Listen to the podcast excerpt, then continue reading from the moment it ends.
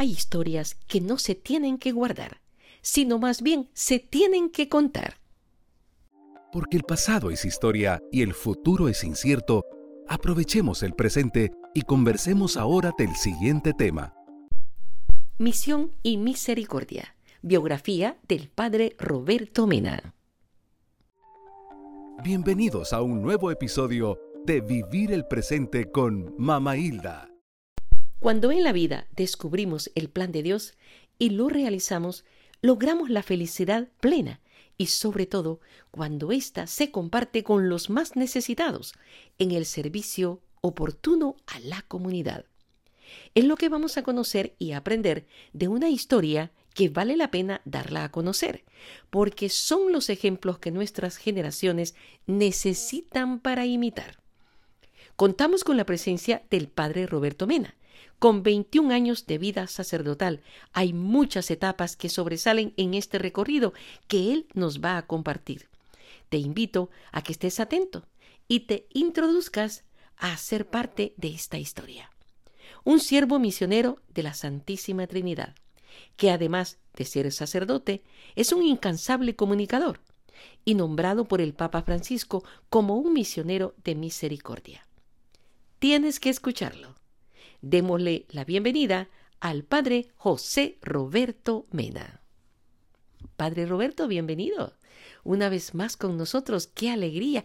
Y ahora de manera muy particular, hablando de usted, de su historia en sus 21 años de vida sacerdotal. ¿Cómo se encuentra, Padre Roberto? Pues muy bien, gracias a Dios, y pues eh, celebrando gozosamente mi 21 aniversario como sacerdote. Alabado sea el Señor. 21 años se dice fácil, pero son dos décadas y un año más de, de una vida extraordinaria llena de muchas experiencias. A nosotros nos encantaría conocer más sobre ese niño, José Roberto, cuando estaba chiquito, que nos cuente la trayectoria, cómo es que ha llegado ahora a convertirse usted en un misionero de la misericordia y todo lo que ha acontecido en este transcurso de casi 50 años de vida.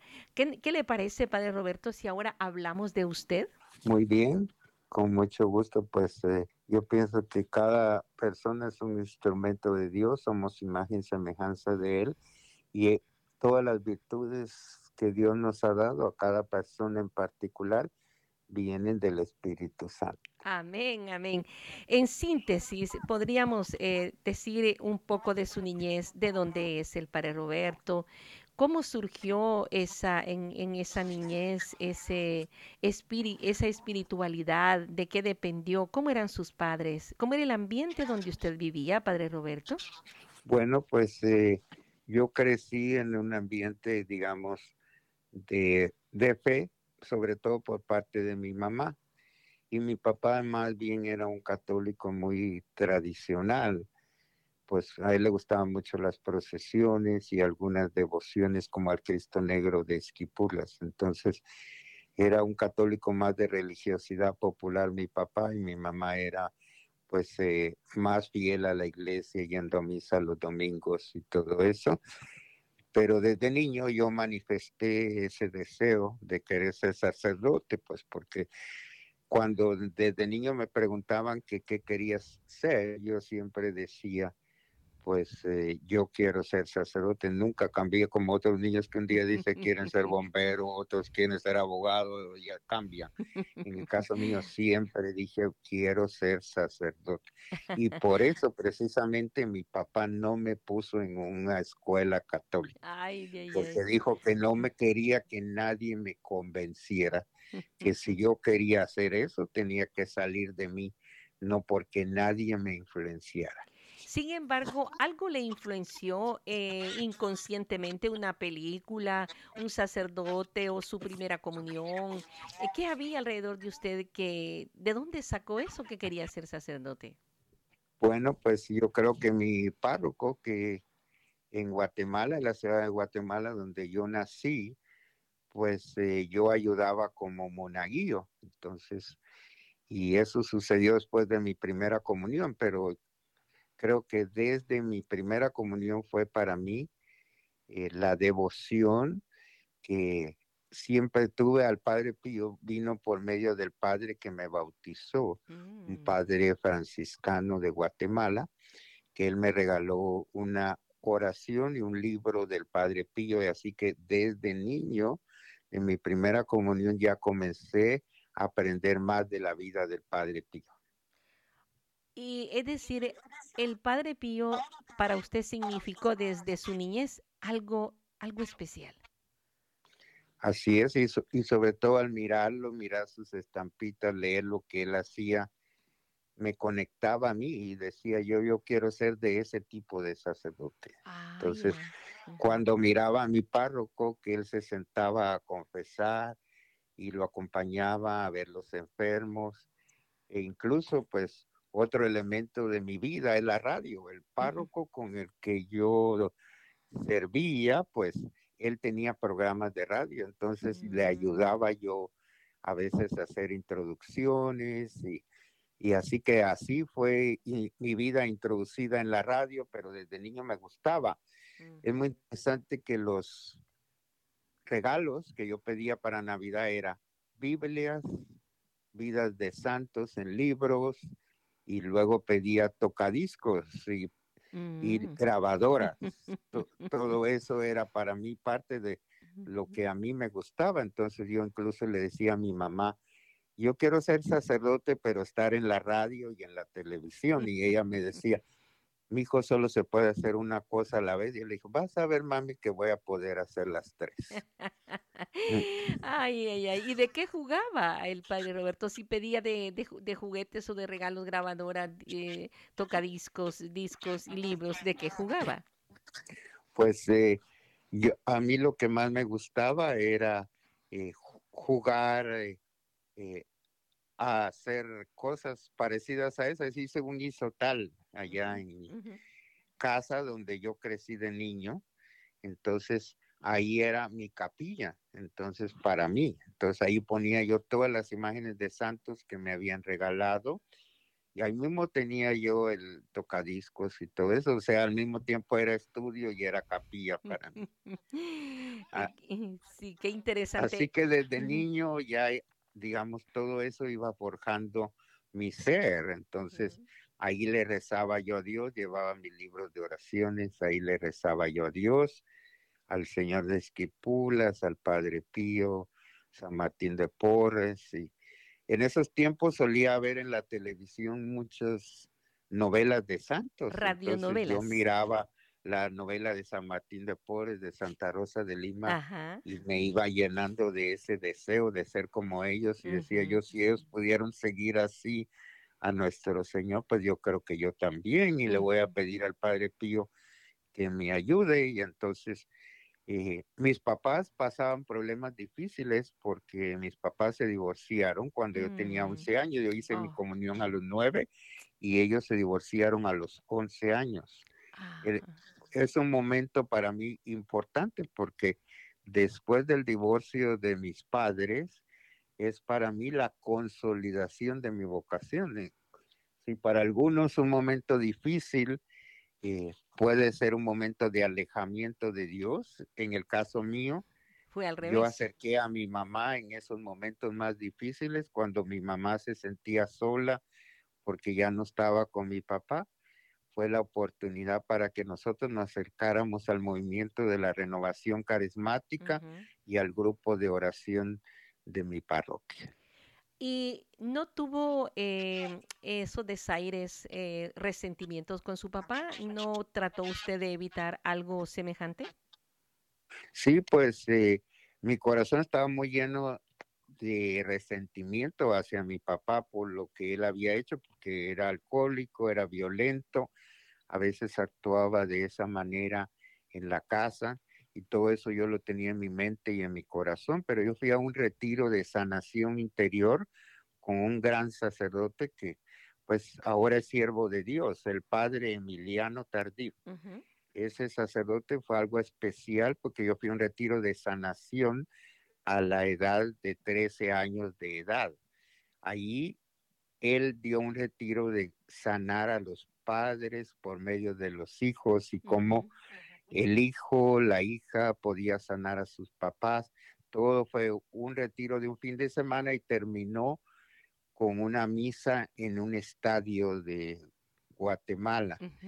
Y ahí, fíjate, el padre Emiliano eh, confirmó mi vocación delante de una misa de más de dos mil personas. Ay, ¿cómo fue eso? Cuéntenos. Fue algo muy especial, pues porque saben que él tenía ese don de ciencia. Claro. Imagínense que éramos como 500 jóvenes que participamos en ese retiro. Sí, ajá. Y pues la culminación era la misa ahí, que era un gimnasio de los salesianos, que era estadio de básquetbol, allá en la capital, en, el colegio de Don Bosco. Entonces ahí fue esa misa y pues estaba lleno de muchas personas y ahí dijo, aquí hay un niño que Dios lo ha sanado del rencor que traía con su papá. Y Dios lo está animando a ser un misionero. Qué bonito. Que va a ir a llevar la palabra de Dios a muchos países del mundo. Alabado sea Dios. Que se levante, dijo. Y así yo me levanté. Después también había otro que él llamó y dijo, este va a ser un franciscano y el otro dominico. Así que fuimos tres. Que en esa gran asamblea. Y, y a usted, le, ¿a usted qué le dijo? uno ¿Eh? franciscano, otro dominico. ¿Y a usted qué le dijo? Y a mí me dijo que iba a ser misionero, precisamente lo que soy ahora y soy doblemente misionero porque además de ser siervo misionero de la Santísima Trinidad, también soy misionero de la misericordia por el Papa Francisco. Amén, amén. Tenía todista la razón el Padre Tardif. Ahora bien, ¿dónde conoció, cómo supo de los siervos misioneros de la Santísima Trinidad? Bueno, pues quiero contarles que yo hice el seminario menor como diocesano incluso la filosofía, hasta el segundo año de teología. Pero pues yo no me sentía bien como diocesano porque yo ya traía la vena misionera adentro de mí y entonces quedarme en una parroquia para toda mi vida solo en Guatemala decía, no, ese no quiero que sea mi futuro. Yo pensaba algo más en grande, ser un misionero.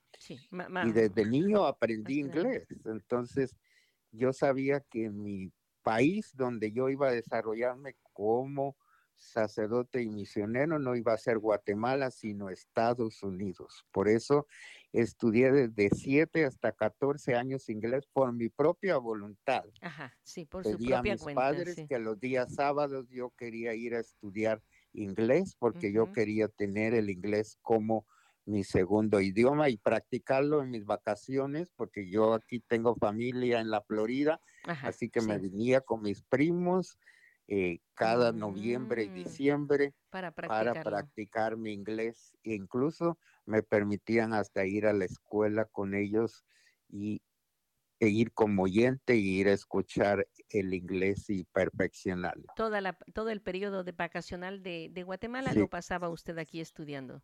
Sí. qué bonito. Eh, y entonces así es como eh, posteriormente ya estando en el seminario eh, menor o, o, cómo y a qué tiempo usted supo de los trinitarios. Cuando yo estaba en el segundo año de teología, yo le compartí al director espiritual del seminario que yo tenía más una vocación a la vida religiosa más que diocesano. Entonces él me dijo, pues sería bien que tú eh, siguieras profundizando en la universidad. Y entonces nosotros estudiamos en la Universidad de los Jesuitas, la Universidad Rafael Andívar de Guatemala.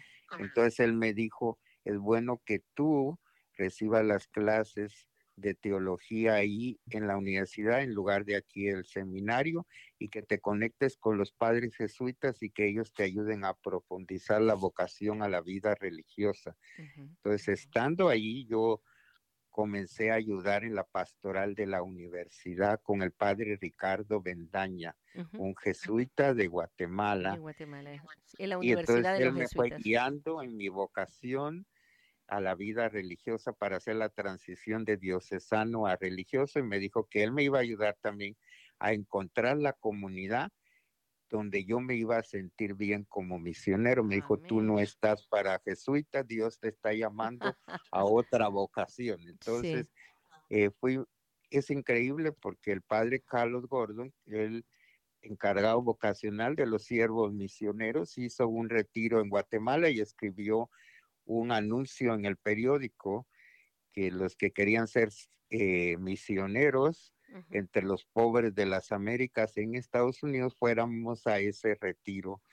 Entonces, en el mm. periódico de la prensa libre de Guatemala, ahí encontré el anuncio que me motivó para ser misionero trinitario. Fui a la reunión con el padre Carlos y ahí comenzó mi historia de misionero porque el padre me, eso fue en el mes de agosto y me dijo, ya en enero puedes entrar a Costa Rica y puedes ir al seminario de nosotros. Amén, amén.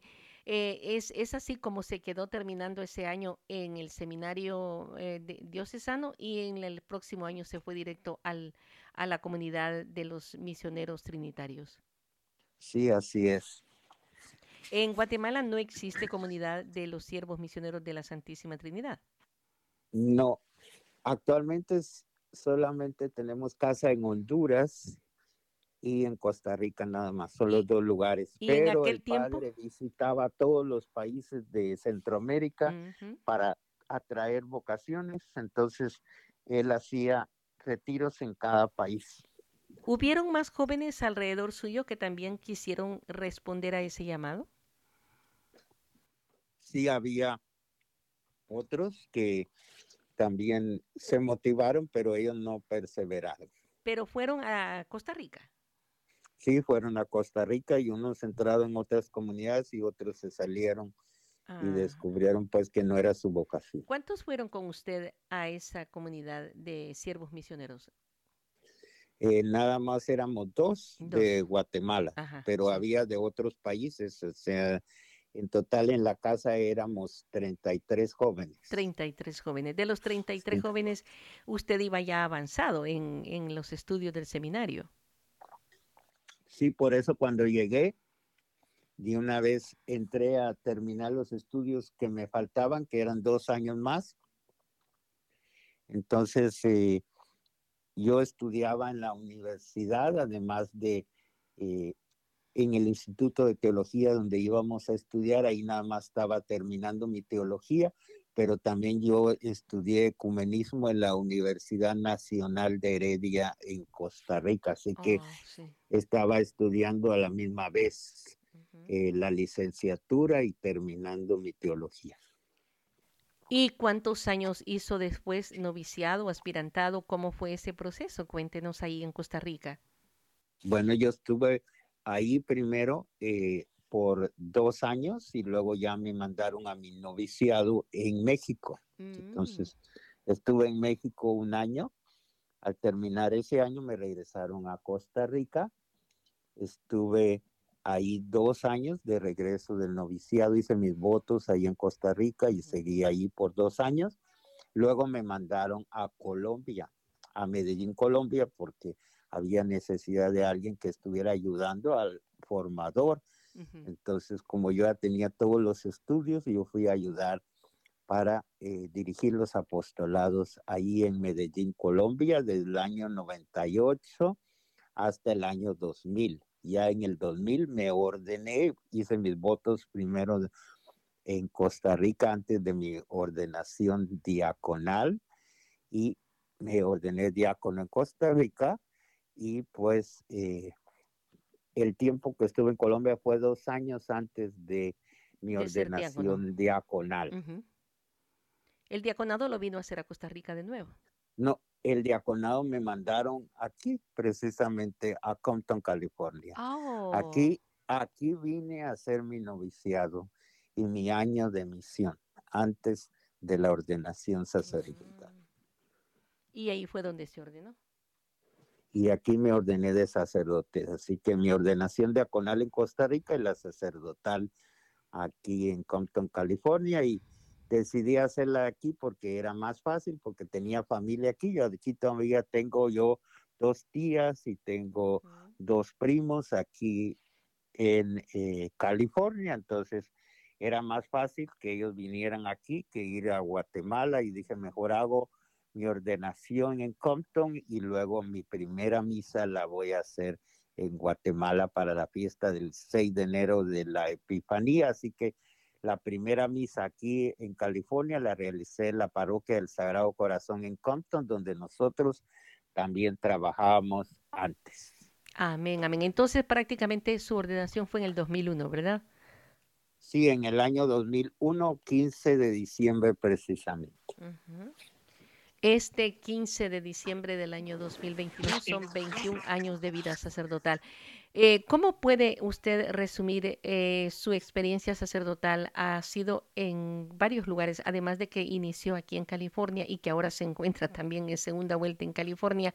Ah, ¿Le ha tocado ir a otros estados? Cuéntenos un poco eh, resumido qué, qué es lo que ha aprendido de todo esto, padre. Bueno, pues en realidad mi trabajo ha sido como misionero, como misionero entre los inmigrantes. Entonces, tanto aquí en California, en Compton, pero la realidad más fuerte de los inmigrantes es en el sur de los Estados Unidos. Así que me tocó trabajar en Georgia, en Denver, Georgia, siendo el primer sacerdote hispano en la historia de ese pueblito. Ah, Entonces fue algo bien complicado porque la gente blanca no me aceptó. Y eso pasó a los, digamos, como unos cinco años de mi ordenación que me enviaron allá a, Georgia. Georgia, y ahí estuve por tres años, la primera experiencia como párroco. Entonces, es la única vez que he sido párroco en mi vida y yo creo que ya no más, porque es muy fuerte. Entonces, prefiero mi trabajo en los medios de comunicación que la carga que yo miro que tienen los párrocos yo pienso que sembré la semilla. Entonces, porque es muy interesante que yo fui el primer eh, trinitario hispano allí y después ya siguieron otros, pero como que yo abrí el camino, rompí las barreras y pues eso es lo que yo llegué a experimentar. En mi homilía yo les decía cuando salí de ahí, de ese pueblito, que yo creo que ellos tenían que vivir un proceso de Babel a Pentecostés, porque no se entendían entre ellos, como en la Torre de Babel, no se llevaban los hispanos con los blancos y era una batalla muy grande, pero que por lo menos estaban haciendo esfuerzos y que ya miraba yo un inicio de algo que iba a pasar en el futuro. Le dije, aquí no se mira Pentecostés todavía, pero creo en el futuro se verá. ¿Y la comunidad hispana era poca o era un número representativo? Es muy grande, la comunidad es muy grande, es oh. muy interesante que ellos eran los que limpiaban los jardines de los mismos blancos que estaban en la misa y no se relacionaban unos con los otros, por eso digo que puro Babel. Sí. Los tenían en el patio de su casa, les cuidaban sus niños y en la iglesia no querían relacionarse con ellos. Wow, qué pena. Ahora bien, ¿hubo la oportunidad de establecer alguna misa en español en ese lugar? Sí, precisamente el párroco antes que yo, el padre Guy Wilson, fue el que inició la misa en español. Yo ya tenía ese proceso ya adelantado por parte de él cuando yo llegué. Lo que hice yo fue consolidar más eh, la comunidad hispana y casi que con la comunidad inglesa no tuve mucha relación, pero había otro sacerdote trinitario también que estaba acompañándome, que él se encargaba de tener más formación hacia eh, los ángulos que habían en la parroquia. ¿Y el padre que fundó la misa en español hablaba más español o, como usted o habían solamente... Eh, Él habla español también porque es de aquí, de California, nacido mm, aquí. Entonces, eh, fue mi formador también. Entonces, ah. imagínese yo siguiendo a mi formador en la misma parroquia donde él estaba, me dejó la parroquia a mí. Entonces, para mí fue una bendición porque él fue el que fue eh, formador mío en mi etapa de teología en mis últimos años. Qué interesante. Eh, tenía usted que seguir sus huellas. Al final de los tres años, la comunidad quedó, al menos la hispana, quedó muy agradecida con usted, me imagino. Sí, claro que sí, porque como les dije, se rompieron muchas barreras, se formaron más grupos matrimoniales de jóvenes, de niños, etcétera.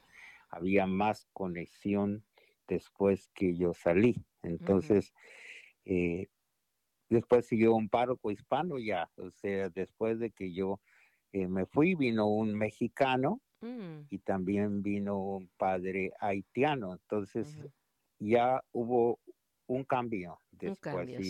Y la comunidad ahora ya no la tenemos los trinitarios, esa parroquia, pero la tiene un diocesano que es de la Argentina y es bilingüe. Entonces, Ah, qué eh, qué interesante. Sí. que él está dando seguimiento a lo que comenzamos los trinitarios. Ah, ah, qué bueno, qué bueno. Siempre cuando ustedes están en una parroquia y como comunidad no están solos. Ustedes siempre tenían un compañero o compañeros, ¿verdad?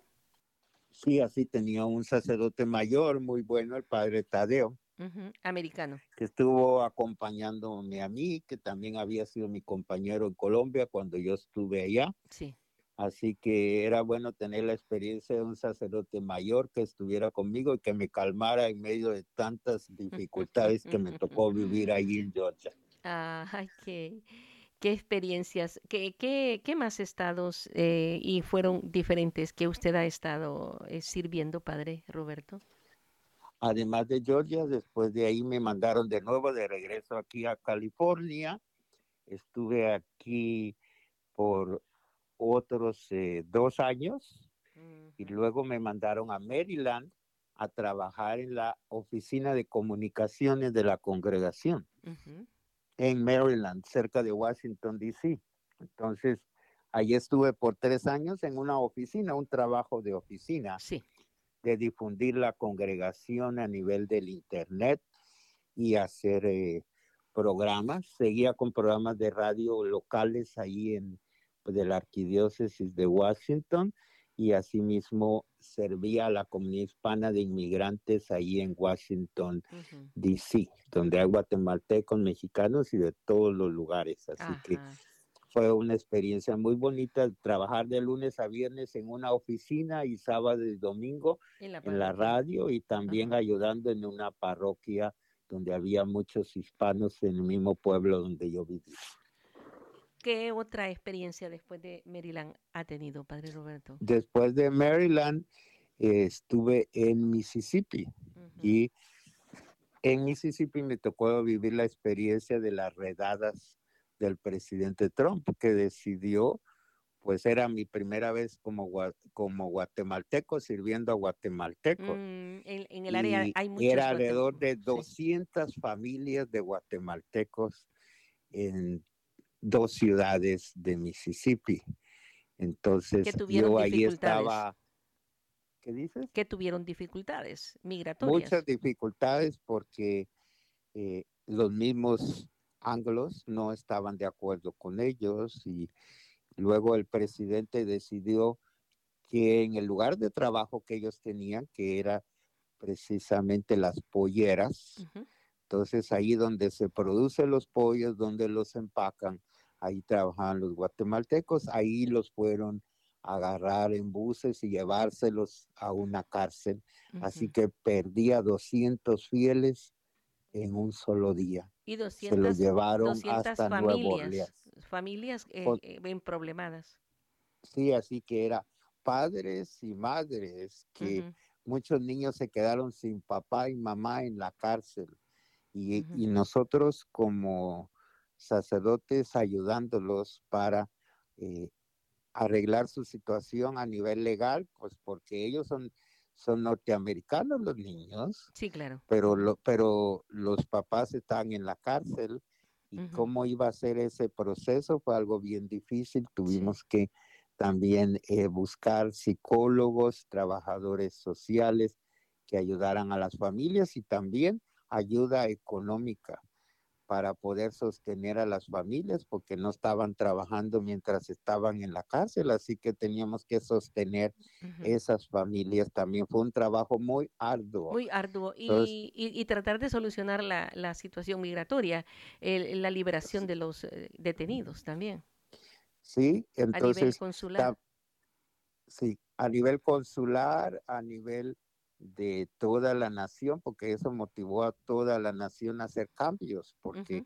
querían hacer ese tipo de redadas en todo Estados Unidos, eso era el objetivo, pero debido a lo que sucedió en Mississippi, porque eh, ahí me tocó regresar a los medios de comunicación pensando yo que en el sur ya no iba yo a tratar Sí. nada de eso.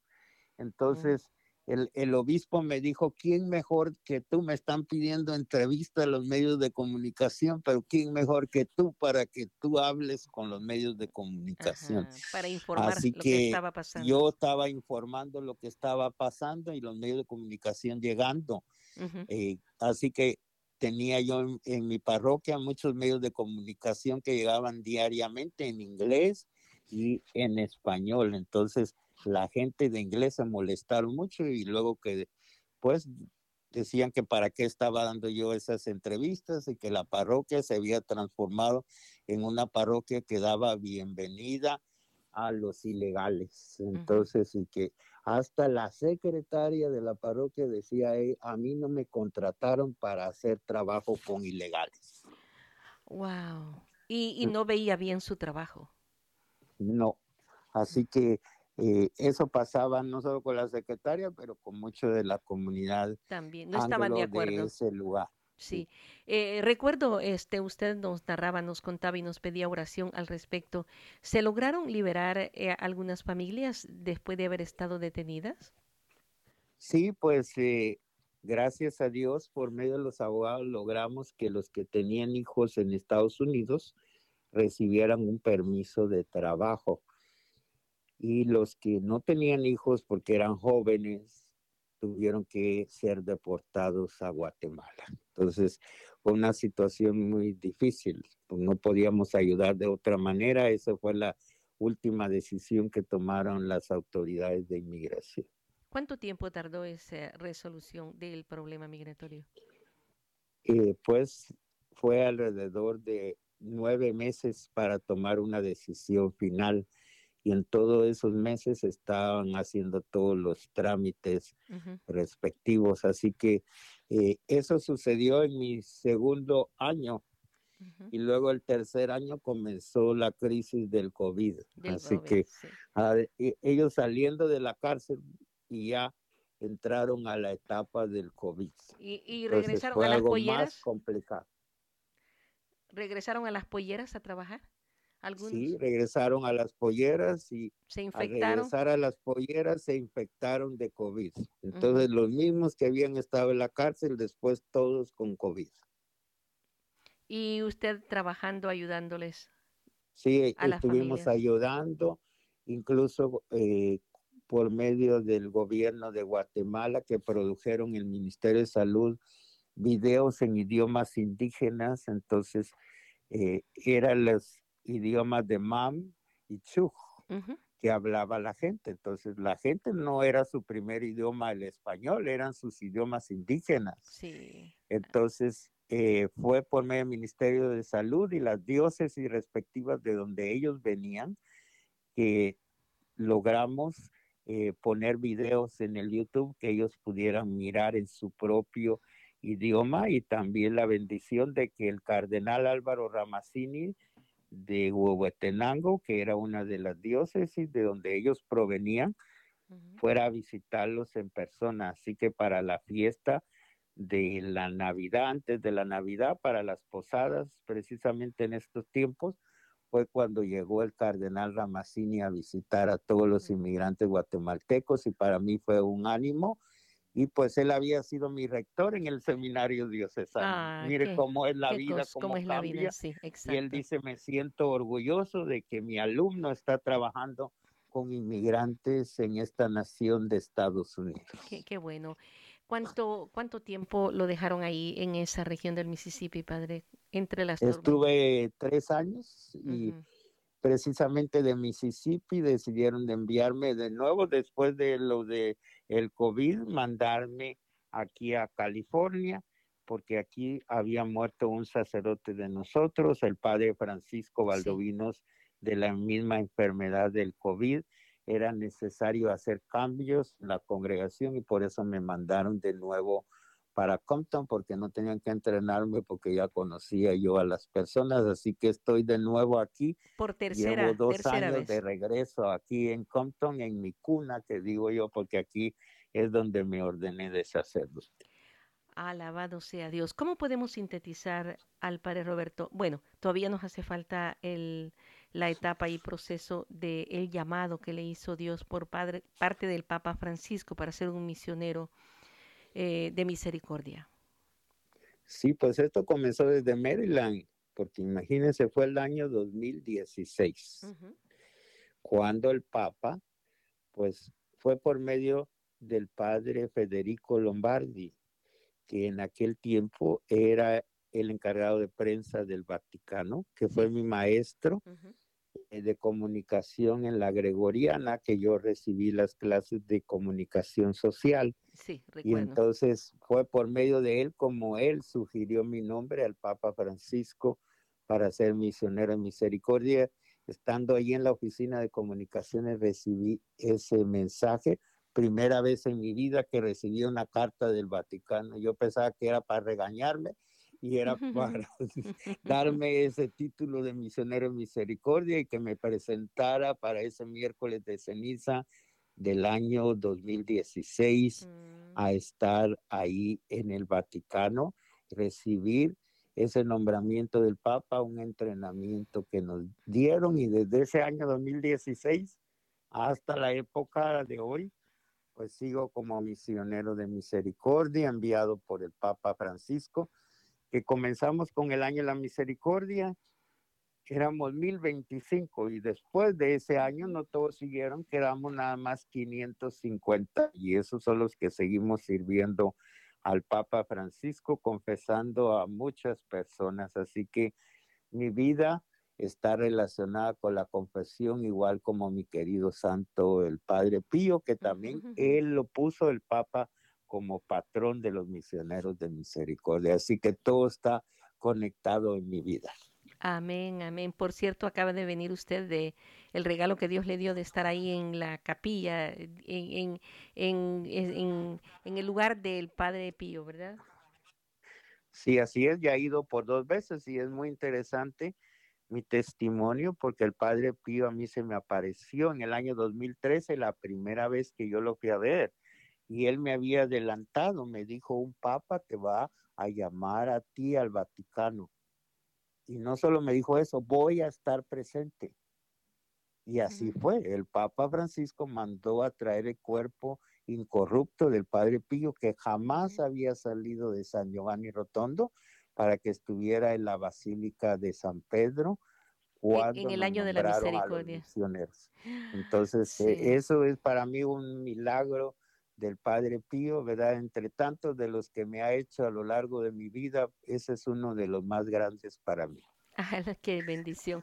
Eh, sintetícenos, Padre. Eh, yo sé que es un día para usted muy ocupado. Este, y aunque tenemos mucho que hablar, quizás en otras circunstancias podemos hablar de muchos testimonios que usted tiene durante estos 21 años de vida sacerdotal. Pero ¿cómo se define el Padre Roberto después de esta experiencia, de su niñez, de su eh, vivencia en, el, en su preparación en los, en los seminarios y ahora como sacerdote y misionero de la misericordia? Pues como sacerdote de la congregación de los siervos misioneros de la Santísima Trinidad, nosotros solemos, después del noviciado, antes se cambiaban el nombre, ahora lo que hacemos es que agregamos un misterio de la vida de Cristo a nuestro nombre. Entonces yo escogí Roberto del Buen Pastor. Y para mí eso me define a mí, porque primero fui sanado por Jesús del odio y resentimiento que tenía hacia mi Padre. Él sanó mis heridas para que yo fuera un buen pastor para su pueblo. Entonces, así me llamo en la congregación eh, Roberto del Buen Pastor y sigo siendo ese buen pastor que cuida las ovejas, las sana a través del sacramento de la reconciliación, les predica, las anima a seguir a Dios y a través de los medios de comunicación sigo siendo ese buen pastor para miles de personas. Amén, amén. Qué bonito cierre. Hace falta una breve oración y su bendición, Padre, porque de verdad recibirla de un misionero de la misericordia es ahorita muy importante. Agradezcamos a Dios por la inversión de este tiempo presente y por los frutos que de Él vamos a obtener. Pues con mucho gusto doy una bendición a todos los que nos escuchan en cualquier lugar, este podcast, y pues... Eh, Otra fase de mi vida es que trabajamos juntos, tú y yo, en la radio católica del Sembrador. Vi yo los inicios de esa radio y ahora estoy viendo la expansión de la radio del Sembrador a muchos lugares y de todo eso sigo siendo testigo y ahora pues formo parte de uno de los directores espirituales del Sembrador. Entonces para mí eso es parte de mi vida también, el Sembrador, como lo es también EWTN, donde hago programas y la Radio María. Son familias grandes de comunicación social que Dios me permite tener contacto. Entonces a todos los que me han escuchado en programas de esas emisoras, los bendigo y a ustedes que están a través de este podcast, que nos pueden escuchar en cualquier parte del mundo. Les voy a dar la bendición de ese Dios que es misericordioso, que se acerca a nosotros en este tiempo de Adviento y Navidad, el Padre, Hijo, Espíritu Santo. Amén. Conociendo y aprendiendo más de nuestros invitados. Si desea conocer o encontrar al Padre Roberto Mena, actualmente forma parte de la comunidad de misioneros trinitarios de la parroquia Nuestra Señora de la Victoria en Canton, California. Él ha sido asignado por el Papa Francisco como misionero de misericordia para repartir con otros 500 sacerdotes la misericordia de Dios por todo el mundo. Es director de la Red de Radios Católicas de América Latina y el Caribe. Es un excelente e incansable comunicador. Lo encontramos en todas las redes sociales como Roberto Mena ST y en YouTube con prédicas, mensajes, programas de radio y televisión y especialmente con las cápsulas de misericordia. Búsquelo como Padre Roberto Mena ST, sacerdote trinitario. Te invitamos a nuestro siguiente episodio, del cual juntos podemos aprender. Preguntas, comentarios o sugerencias al correo vivirelpresente arroba mamailda.com.